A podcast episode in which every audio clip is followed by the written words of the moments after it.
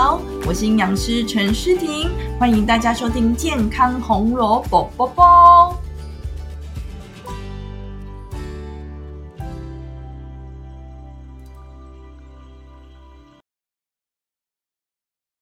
本节目由有机食品业者青年赞助播出。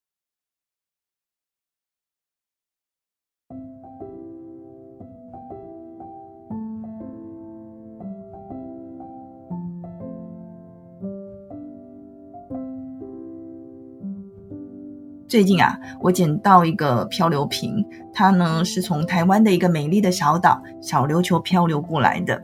打开呢不是信，而是一张照片。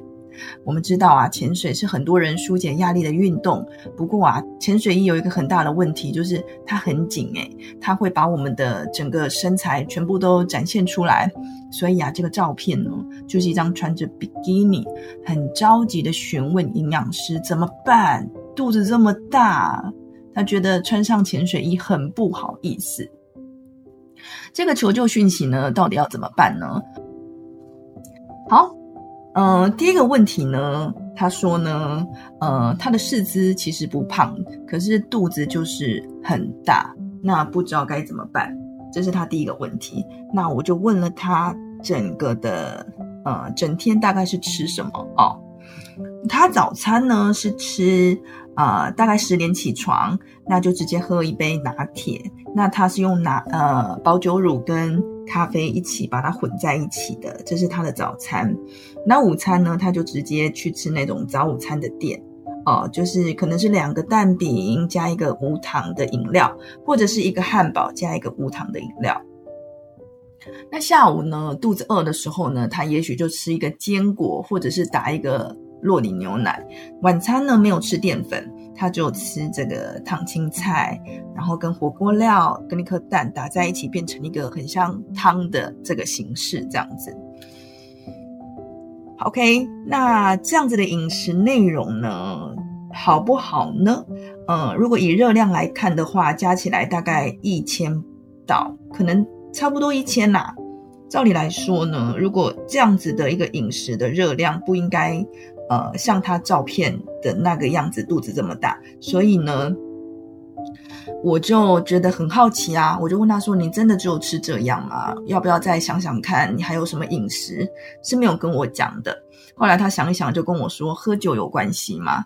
我说你什么时候喝啊？他说就是收工完大概十点之后啊，就跟朋友们一起约一约，然后就看看着美丽小琉球的美丽的星空聊天，然后就喝个啤酒啊，喝个什么就是含酒精的饮料这样子。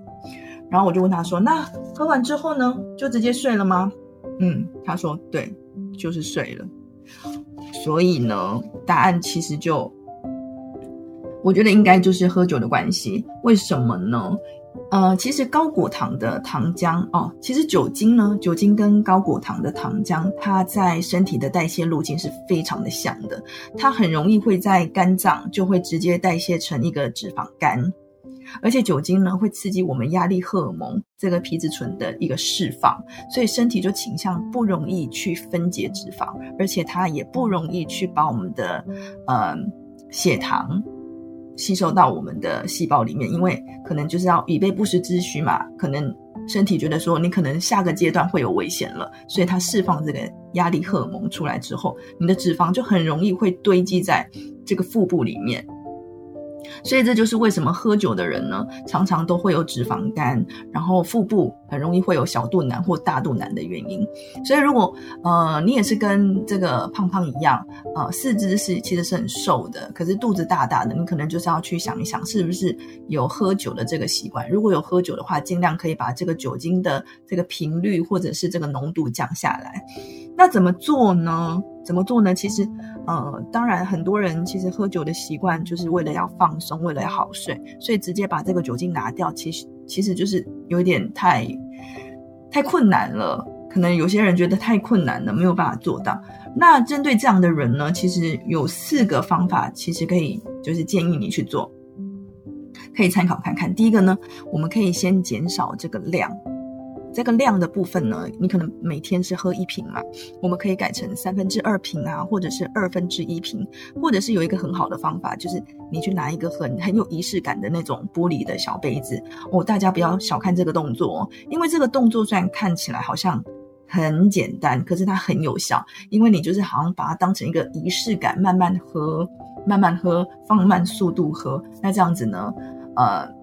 你就还是可以达到那种满足感，这是第一个。那第二个呢？你可以去找就是酒精的呃类似的替代品，呃，像市面上呢，其实很多那种无酒精浓度的那种饮料嘛，我们可以可能本来是一瓶嘛，你把一瓶原本的这个酒精呃呃，饮料是是原本的嘛？那另外一半呢？你就是把它改成是那种无酒精的饮料，等于一比一把它混在一起。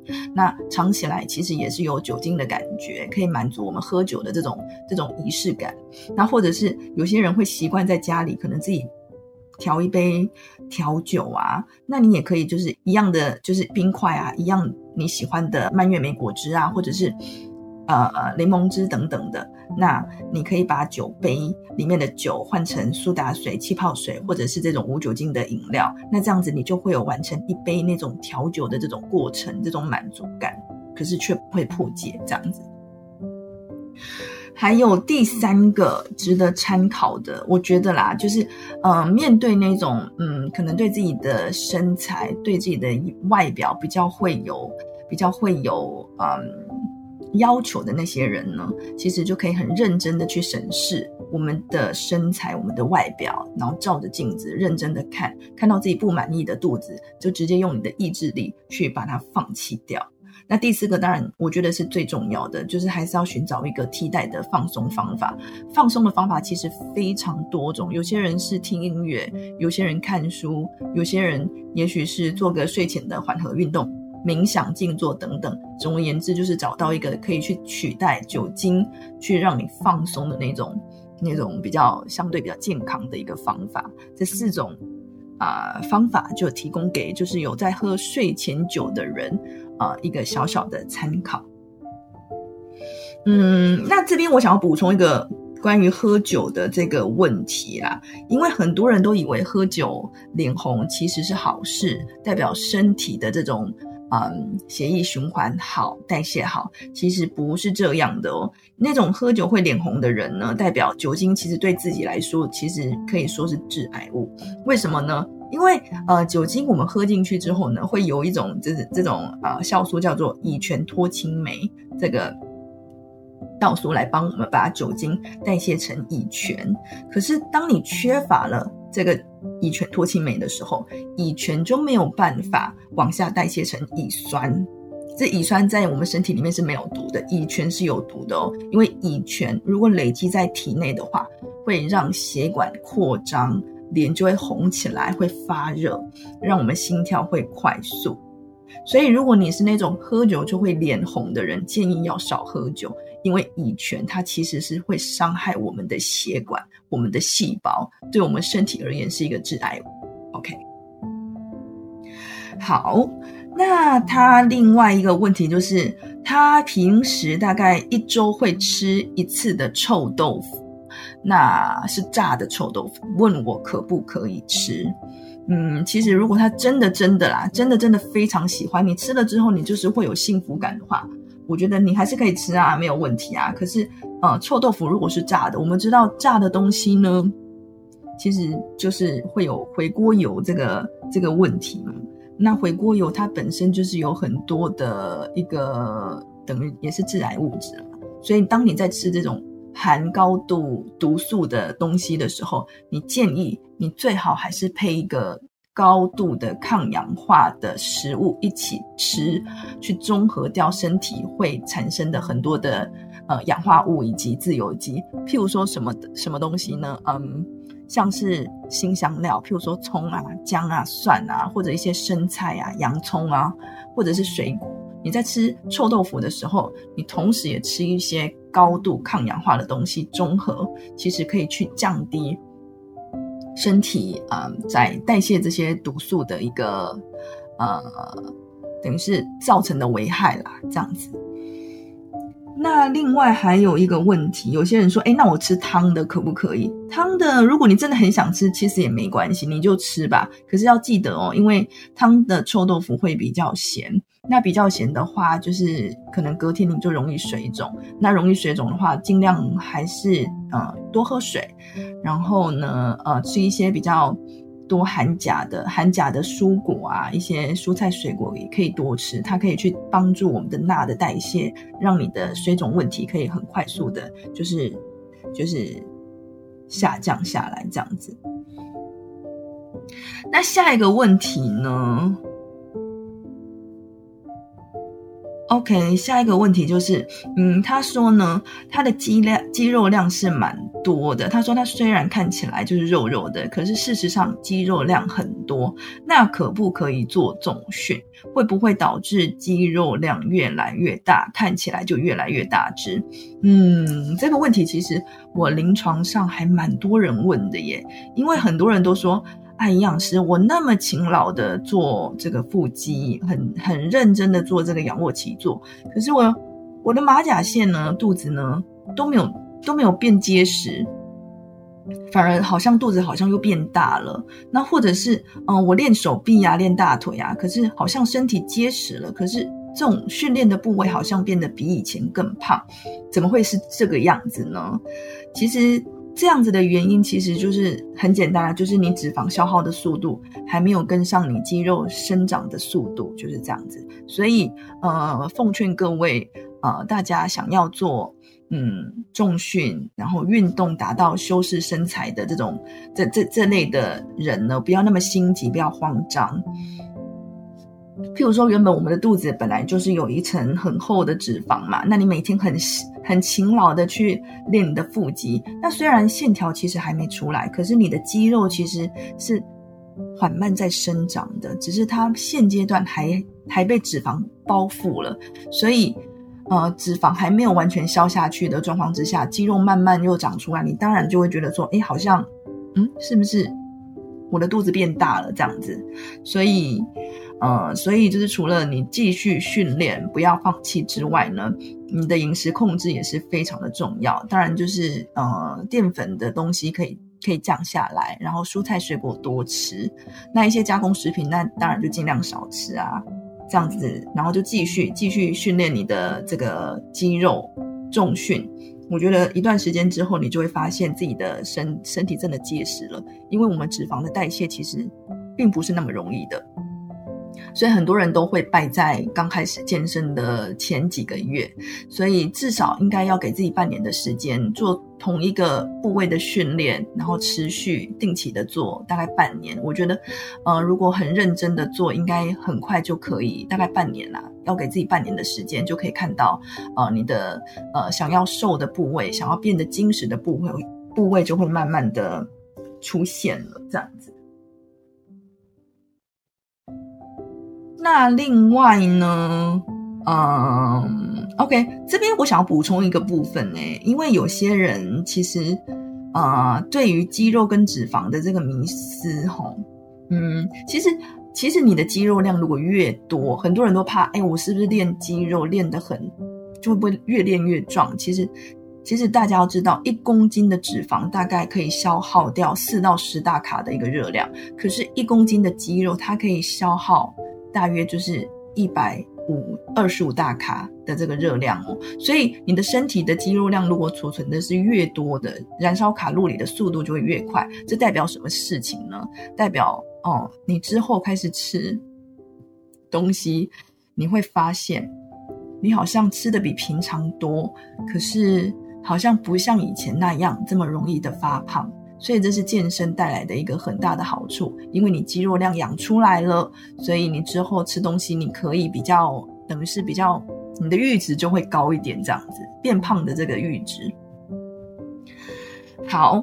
那另外呢，胖胖还想问一个问题，就是他呃有时候早上就是在小琉球嘛潜水完，那他可能空腹或者是喝喝个咖啡之后，就是那种拿铁，他就会去潜水。那潜水完之后呢，要怎么吃才可以不要去呃增，就是倾向脂肪的生成，而是肌肉的生成呢？其实呢，有一份研究发现啊，当你做完重训之后呢，其实你要在最短的时间去尽快摄取呃蛋白质跟碳水化合物。因为呢，呃，当你呃身体在一个嗯运动完之后，其实你的肌肉其实是非常饥渴的，身体是非常饥渴，需要这个营养素的到来。所以你当你在呃运动完之后，如果你可以马上摄取这个蛋白质跟跟这个碳水化合物，它其实其实就是肌肉合成跟吸收营养的能力是会非常的快的，它可以去帮助你修复。你断掉的这个肌纤维，还可以帮助你去合成更多的肌肉。那有人就问说：“那可是我运动完不饿啊？那我过一个小时、两个小时之后饿了，那个时候再吃也会有同样的效果吗？”其实就没有咯，因为随着这个运动停止之后，你吃东西很快会去合成肌肉的这样的能力就会慢慢的消退。所以呢，想要。增肌减脂的这个民众，运动完之后最好还是要趁早，就是吃一些啊蛋白质跟碳水化合物。那怎么吃呢？有一个很简单的一个诀窍，反正你就是量大概是碳水化合物跟蛋白质就是一比一的量，你就看，譬如说你就可以吃一个拳头的地瓜，然后加一个拳头的大概就是一个拳头的 maybe。呃，豆腐，然后或者是你一条香蕉嘛，然后再加就是大概是一个拳头的鸡胸肉，就反正就是一比一的这样子的比例是最好的。OK，那最后呢，呃，胖胖还问说，那他最后的那个晚餐呢，没有吃淀粉，可是就是有加这个这个火锅料，是不是可以的？当然是没有问题的啊，可是就是还是量的问题，尽量还是选择一些。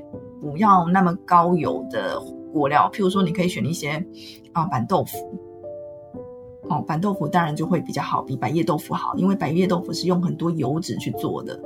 那火锅料当然，我个人是建议就是能少放就少放。如果你真的真的非常喜欢的话，你可以放，可是就是不要频率那么高。你可以多用一些蔬菜啊，然后用一些比较天然的蛋白质，譬如说鸡蛋啊。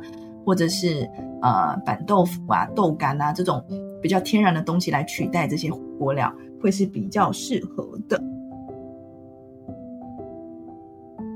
OK，这一集的漂流瓶就先到这了。我会不会也捡到你的漂流瓶呢？请到我的 FB 或 IG 的漂流瓶连接，留下你想要咨询的问题。搞不好呢，下一集解答的就是你。拜拜。